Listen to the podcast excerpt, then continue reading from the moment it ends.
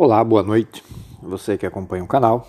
Estamos aqui numa série onde eu falo sobre o método terapêutico, método de recuperação proposto por alcoólicos anônimos. E esse episódio é para falar do décimo passo. O décimo passo é uma continuação, na verdade, né? Ele diz: continuamos fazendo o inventário moral de nós mesmos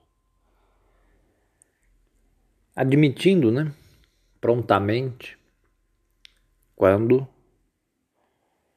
estávamos e quando estivermos errados, né?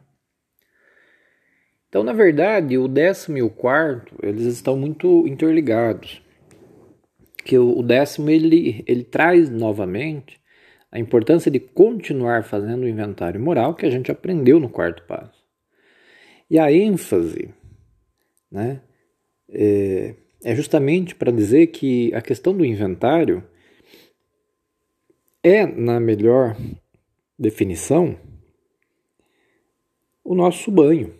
Né? Se a gente toma banho todo dia para tirar a poeira, a gordura do corpo, suor, né? coloca uma roupa limpa e etc. Agora, em tempo de pandemia, né? álcool em gel toda hora na mão, e limpa aqui, limpa lá, né? O inventário seria uma higienização da alma, uma higienização da mente. Então é um processo literalmente para a vida toda.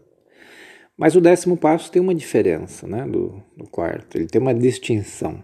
Por isso que está desmembrado em dois passos. Ele fala do continuemos, né, fazendo inventário e sempre admitindo prontamente, né? Tão logo quanto percebêssemos, né? Tão logo quanto percebemos que estamos errando, que estamos errados. Ou seja, o décimo passo fala de uma atitude na qual não vai ser necessário esperar para fazer um quarto, ou seja, o quarto passo ele se refere ao que passou, ao que aconteceu, né? O décimo, a diferença é que ele é o, o, o inventário relâmpago, como o Bill chama, né? Então ele é o inventário do dia.